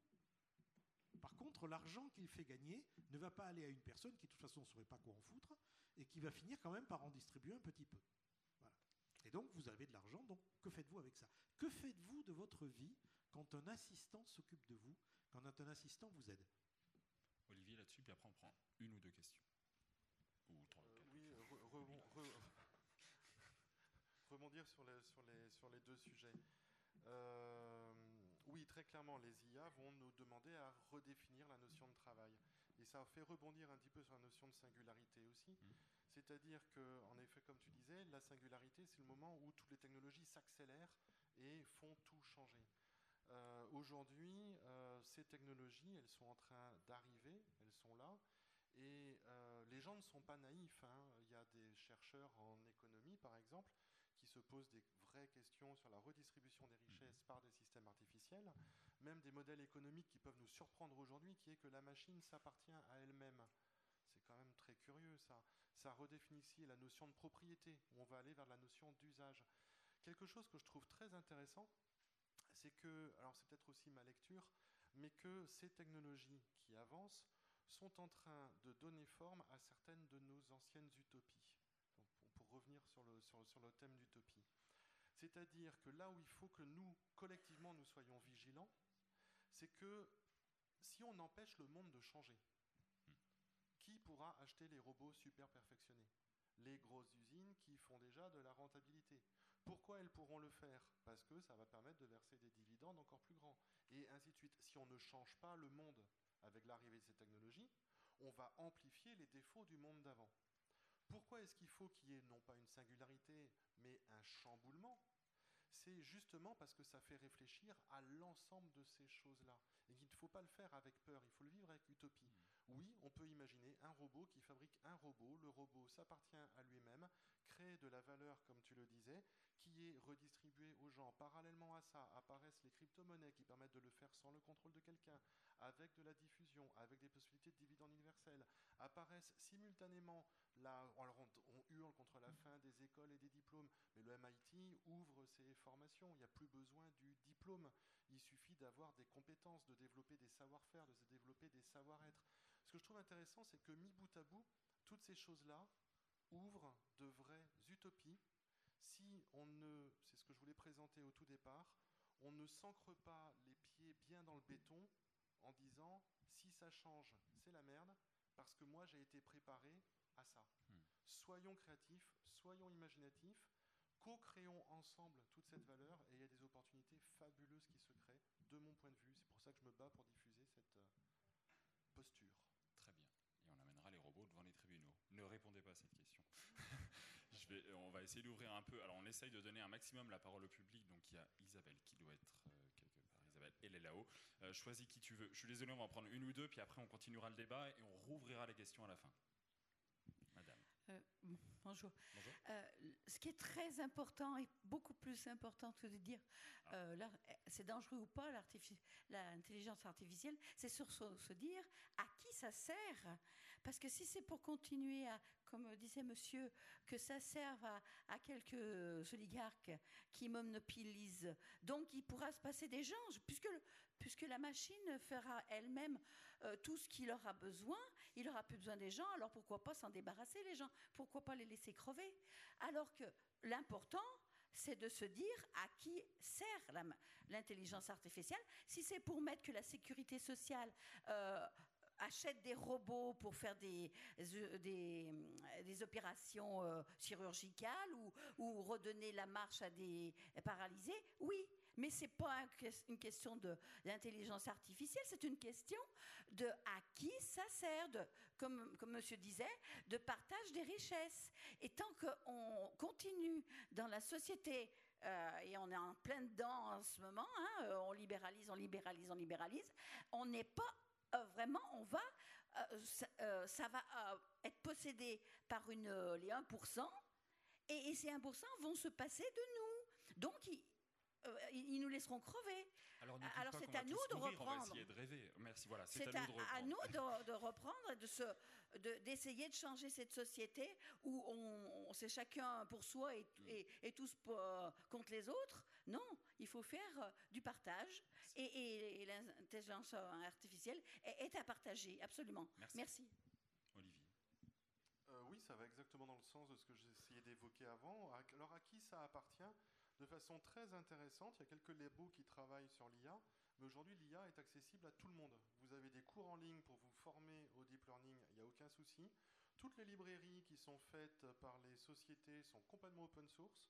Euh, vous allez me dire, il me faut un gros ordinateur, même pas. On peut faire tourner euh, ces systèmes-là sur un iPhone aujourd'hui. Il y a même des librairies de, deep learning pour iPhone. Donc aujourd'hui, il suffit, je maintiens cette idée de curiosité. Il suffit de s'y intéresser, de s'y appliquer. Donc à qui ça appartient? Clairement à nous tous. Pourquoi? Parce qu'il y a ces faisceaux d'innovation qui font qu'aujourd'hui, ce qui nous fait avancer en robotique, en informatique, oui, c'est de la culture ouverte. Et c'est même là qu'il y a les plus belles innovations. Donc le monde est en train de changer par rapport à ça, et ça peut nous donner l'espoir, en effet, d'une meilleure rétribution. Et comme je le disais, et j'insiste dessus, on ne changera pas le monde en ne changeant qu'une seule de ses parties. Mais pour ça, il faut qu'on sorte de nos, petits, de nos petits réflexes, de dire ça c'est les bons, ça c'est les méchants, ça c'est le système politique, machin qu'il faut, qu'il ne faut pas. Ça c'est l'ancien monde. C'est comment, alors un, question fondamentale, qu'est-ce qu'on fout là? Et deuxième, comment on le fait ensemble? Comment est-ce qu'on le, on le co-crée ensemble? Et là, je crois qu'il y a des vraies utopies qui se mettent en place. Sylvie, quel garde-fou éthique on, peut citer, éthique, politique, pour euh, se donner les moyens d'arriver à, à, cette IA compatible à l'homme pour tous?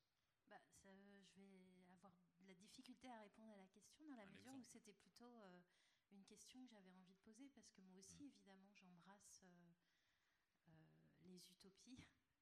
Euh, et il y a eu, il y a quelques belles utopies. Par exemple, Wikipédia est une fantastique utopie qui, a réussi. Euh, mais euh, moi, je suis frappée par. mais d'ailleurs, c'est ce qui me distingue, je pense, des transhumanistes. Je suis frappée par l'optimisme d'Olivier et aussi de Jean-Claude, enfin, qui. Je ne crois pas qu'il soit transhumaniste, mais il est optimiste. Parce que moi, je, comme je l'ai expliqué à Samuel, moi, je suis, contrairement à beaucoup de critiques de, la technologie qui se sont exprimées sur le transhumanisme, euh, je suis technophile. Mais j'ai beau être technophile, euh, et, j'aimerais être optimiste, mais comme le disait, enfin comme le suggérait Madame, euh, moi je suis plus sensible au, côté très inquiétant des, évolutions récentes. que ce soit, enfin, je veux dire, maintenant, tous les six mois, on a un scandale. Récemment, il y a eu Cambridge Analytics, euh, c'est comme ça que ça s'appelle. Euh, avant ça, il y a eu Prisme, euh, il y a les révélations, ça part dans tous les sens. Et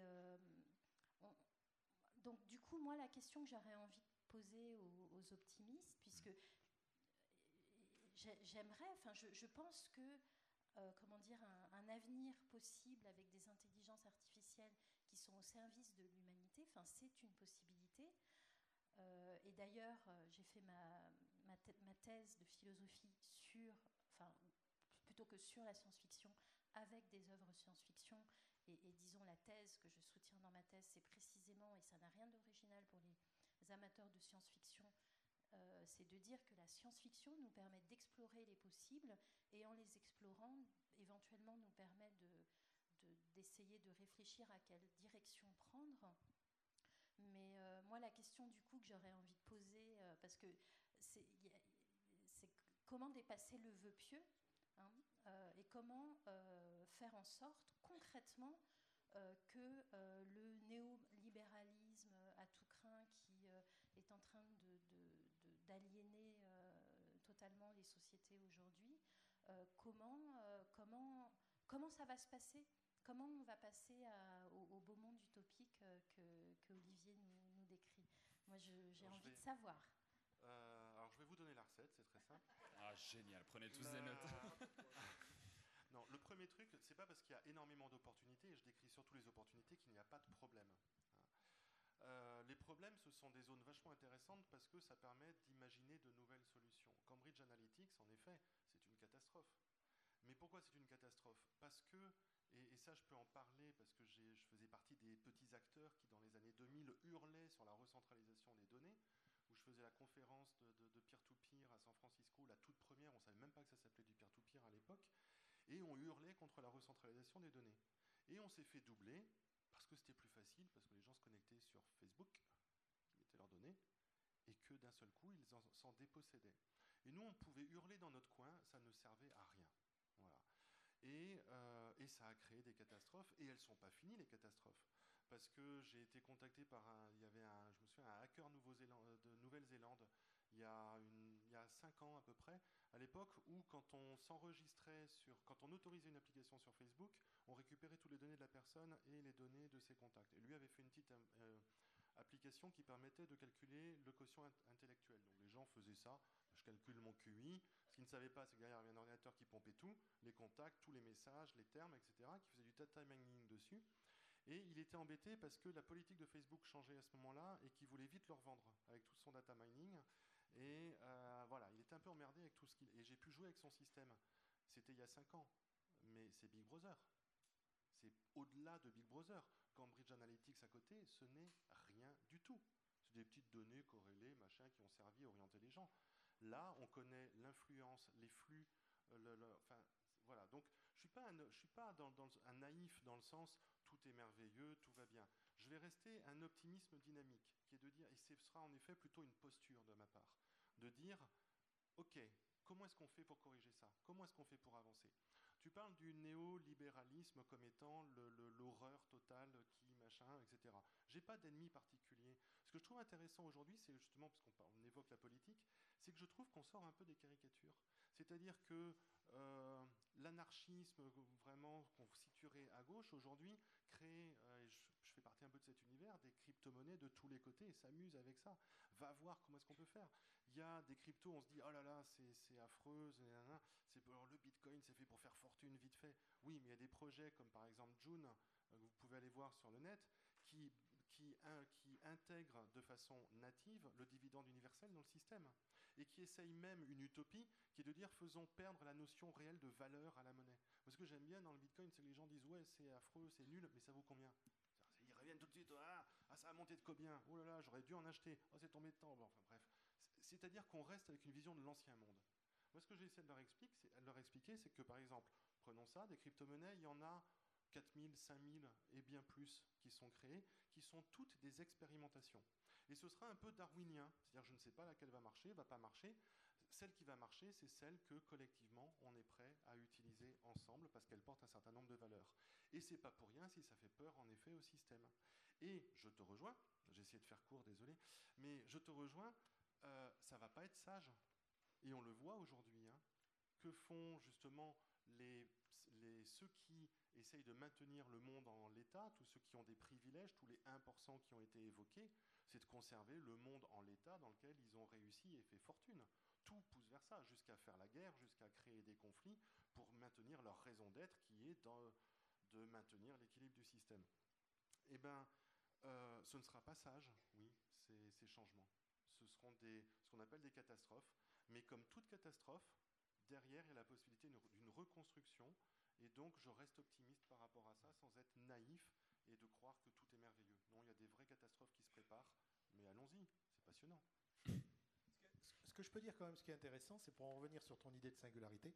La singularité, ça a un sens quand on fait de l'étude de système, ce qu'on appelle la systémique. Un système, ça sert en gros à prévoir. Eh bien, la singularité, c'est quand le système n'est plus capable de prévoir. Il y a un moment donné, quand on étire le système où il prévoit de moins en moins bien, mais il est encore capable de prévoir à un moment donné, on peut dire qu'il n'est plus capable de prévoir du tout parce que le, fait est que le, comportement de ce qui entoure n'est plus conforme au système. Ou plus exactement, le système n'est plus conforme à ce qui se passe. Ça, c'est une singularité. Et c'est ce qui est en train de nous arriver. Donc les gens qui veulent, qui sont les conservateurs par définition, qui veulent que le système reste en l'état, qui veulent que le fonctionnement des relations humaines, de leur rapport de pouvoir, de leur hiérarchie de distribution de valeur, etc., qui est une chose, bon, elle est ce qu'elle est, ils veulent la conserver. Eh ben, la seule façon qu'ils ont, c'est de mettre une espèce d'énorme couvercle de cocotte minute sur un ensemble de pressions qui est en train de... Ça va pas marcher.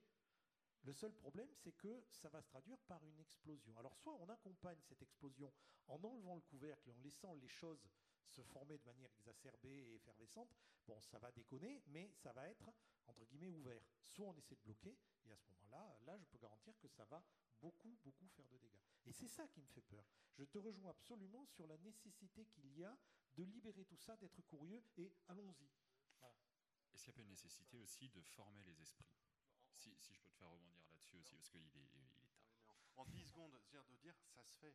Les Fab Labs, ça sert à ça. L'open innovation, ça sert à ça. L'open source, ça sert à ça. Les universités, ça sert à ça. C'est-à-dire qu'il n'y a pas, contrairement à ce qu'on disait un peu au départ, une innovation, tac, qui va tout changer. L'IA arrive. Non, on est en train de co-construire un monde différent, c'est très clair, dans lequel les IA vont avoir une capacité à nous accompagner dans ce monde-là pour libérer notre créativité. Hmm. C'est mon espoir. Voilà.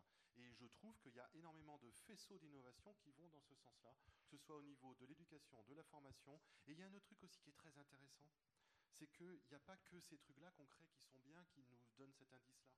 C'est toutes les failles qui se passent en ce moment. On dit on perd le sens, les enfants veulent plus étudier, l'école n'a plus de sens, les diplômes valent plus rien, l'entreprise machin, tout ça c'est des failles.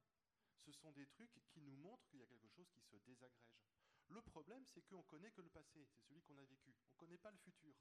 Donc, si on veut avancer dans quelque chose d'incertain, eh ben, il va falloir de la créativité, il va falloir envie, il va falloir un peu d'optimisme dynamique pour se dire on peut le faire. Et aujourd'hui, il y a une telle capacité de diffusion de l'information, une telle capacité de co-création.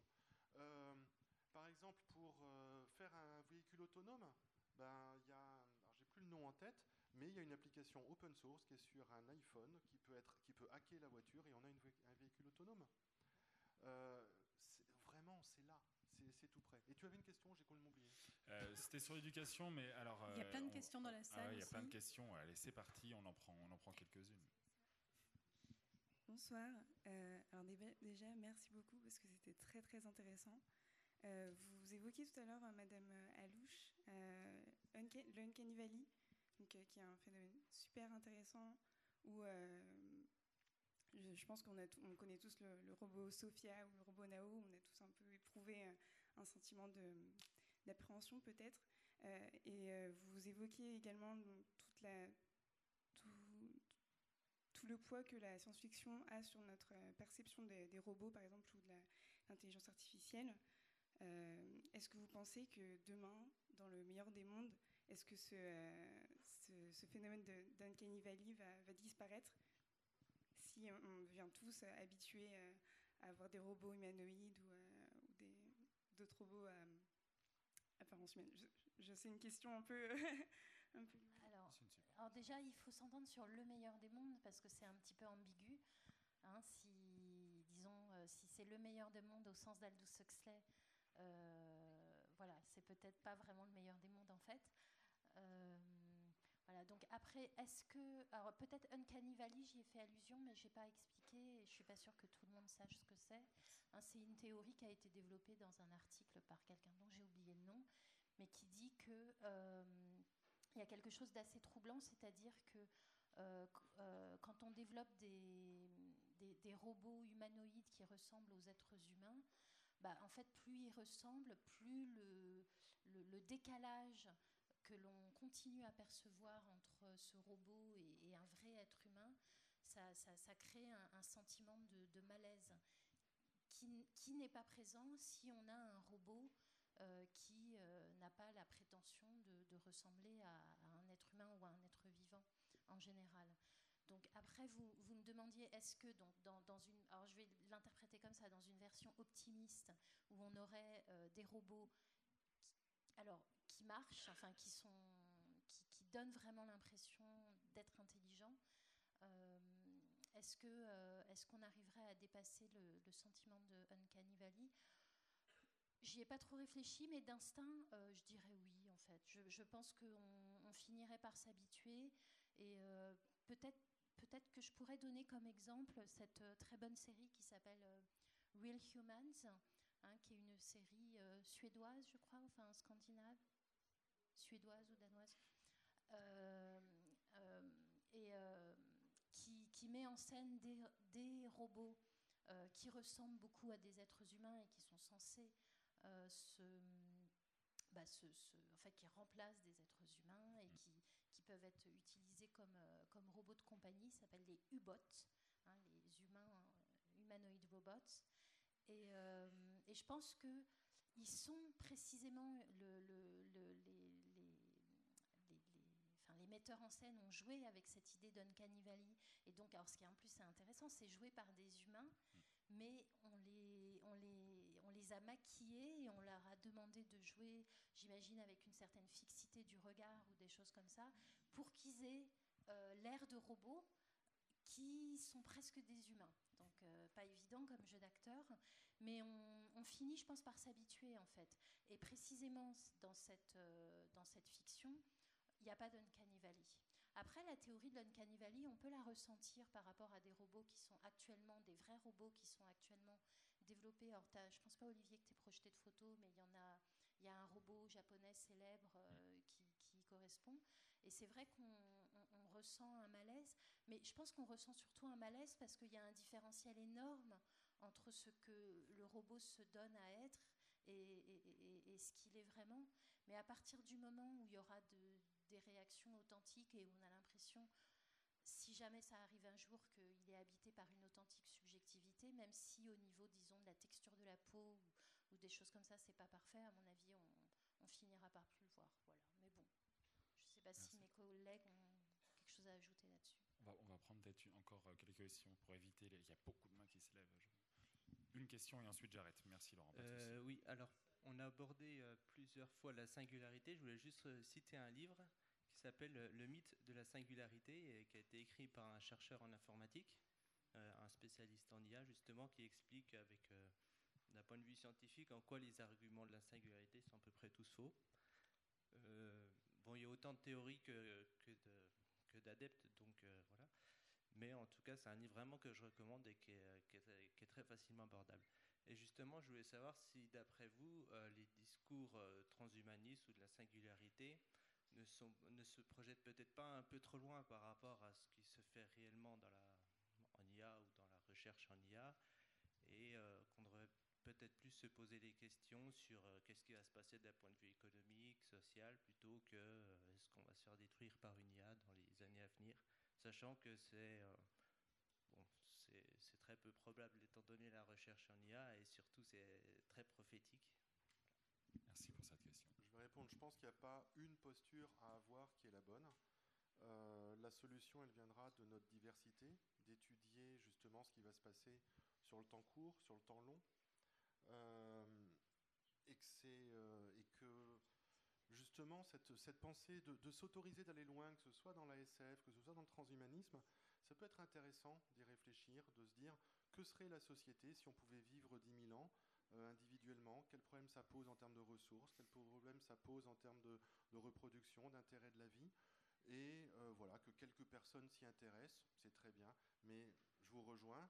Et qu'est-ce qu'on fait demain ou tout de suite? Mais si on n'a pas, c'est comme le, management ou la gestion d'un système justement qui est complexe, si on n'a pas une vision à long terme, c'est difficile de déterminer les actions à court terme. Cette vision à long terme, elle va changer par les actions à court terme et par leur impact, et que c'est pour moi une bonne façon d'avancer. Un petit regard au loin, et puis de l'action concrète tout de suite. Par rapport à la singularité, je vous rejoins aussi. Euh, c'est un mythe, on ne sait pas. C'est intéressant, ça fait parler, et puis ça fait, pour moi, ça fait parler de cette idée que l'évolution, n'est pas tout le temps sage, et euh, qu'on ne peut pas tout contrôler. On est euh, dans un univers qui est excessivement complexe, et euh, ben, si on essaye d'empêcher, de contrôler, de limiter, j'ai envie de dire, il y aura une faille, il y a un truc, ça va se passer autrement, pas comme on l'avait prévu et euh, qu'il faut dépasser un petit peu nos prétentions à vouloir contrôler les choses et cette singularité qui nous échappe, je dirais pourquoi pas, ça a au moins ce, mérite-là. Et je vous rejoins aussi euh, sur le fait que euh, bah, ça peut se démonter complètement. J'avais comme projet, oui, de, faire une, une conf sur le transhumanisme est obsolète, qui était un peu provoque, mais qui est de dire, oui, réfléchir nano, bio, info, cogno aujourd'hui, oui, bah, c'est par rapport à nos connaissances d'aujourd'hui. C'est intéressant de d'ouvrir le débat, d'aller plus loin et de laisser à ceux dont c'est le rôle, euh, c'est-à-dire à chacun d'entre nous, qu'est-ce qu'on doit faire ici et maintenant. On a, on a le droit à une dernière question? Alors, on, m'a demandé 30 secondes. Vous avez. Non, 7 secondes. 7 secondes? Je viens de Toulouse, je suis là par hasard alors que je devais aller à Saint-Etienne pour me former sur les marchés financiers. Je fais partie du projet Fondamentalia ne plus payer pour survivre, qui est une utopie qui se réalisera le 17 octobre 2047. Ma question porte sur est-ce que la science n'est pas elle-même une religion Et est-ce que l'intelligence artificielle va nous permettre de répondre à cette question? Merci. Alors, oh, c'est une IA 7, secondes pour faire une analyse épistémologique complète de qu'est-ce que c'est que la science. Ça dépend comment est-ce qu'on vous a enseigné la science. Ça dépend. Rapidement, allez, je prends 10 secondes. Ça dépend comment est-ce qu'on vous a enseigné la science. Si on vous a enseigné la science comme étant un ensemble de vérités uniques qui représentent exactement ce qui se passe dans l'univers, oui, c'est une religion. Et ça, très curieusement, les scientifiques, ils le pensent aussi. Ils sont tout à fait d'accord sur cette analyse-là, parce que la science, c'est une posture. Et ça, on le sait en épistémologie, c'est de pouvoir être réfutable. C'est-à-dire, c'est une posture au réel qui est de se dire, eh ben, moi, j'ai une représentation comme ça du monde, est-ce que ça marche? Et de pouvoir accumuler des connaissances qui ne sont pas des faits, des certitudes, mais des opinions, en effet, qui sont toutes réfutables. Et c'est une mécanique de pensée extraordinaire, parce que la science se fait en faisant de la science et ainsi de suite. Et je reproche énormément au système éducatif de ne pas faire comprendre cette posture scientifique qui est fondamentale et de faire croire aux enfants que la somme des, je sais pas, des, angles d'un triangle fait tout le temps 180 degrés. On vous a menti, là encore, c'est un voilà. Non, sur une sphère, ça fait, euh, vous pouvez avoir un triangle à trois angles droits sur une sphère. C'est-à-dire de montrer que l'esprit humain, il va au-delà de cette connaissance. Et la science, elle sert à ça. Voilà. Donc je m'emballe un petit peu, mais pour moi c'est super important de faire comprendre ça. Et pas du tout que c'est une religion, parce que justement, toutes les religions sont totalement irréfutables. elles ne se confrontent pas à l'expérience, elles essayent d'assembler, et là je vais me lâcher encore, d'assembler ensemble des personnes qui pensent la même chose pour les rassurer sur leur certitude. Et c'est tout. Et c'est totalement irréfutable, puisque c'est écrit que c'est un texte et que ça ne se questionne pas. Et donc c'est une approche totalement anti-scientifique, et ça me hérisse le poil, parce qu'il n'y a pas besoin de religion pour pouvoir développer une spiritualité. Et aujourd'hui, lisez les choses en quantique, lisez les choses en sciences cognitives, allez découvrir ce qui s'appelle la théorie de l'information intégrée, et vous verrez que la science, elle développe aujourd'hui une vraie spiritualité, parce que les scientifiques, ce ne sont pas des gens froids. Désolé, j'ai pris plus de secondes, de 7 secondes, mais là j'en avais besoin. Vous nous énervé en même temps. Merci.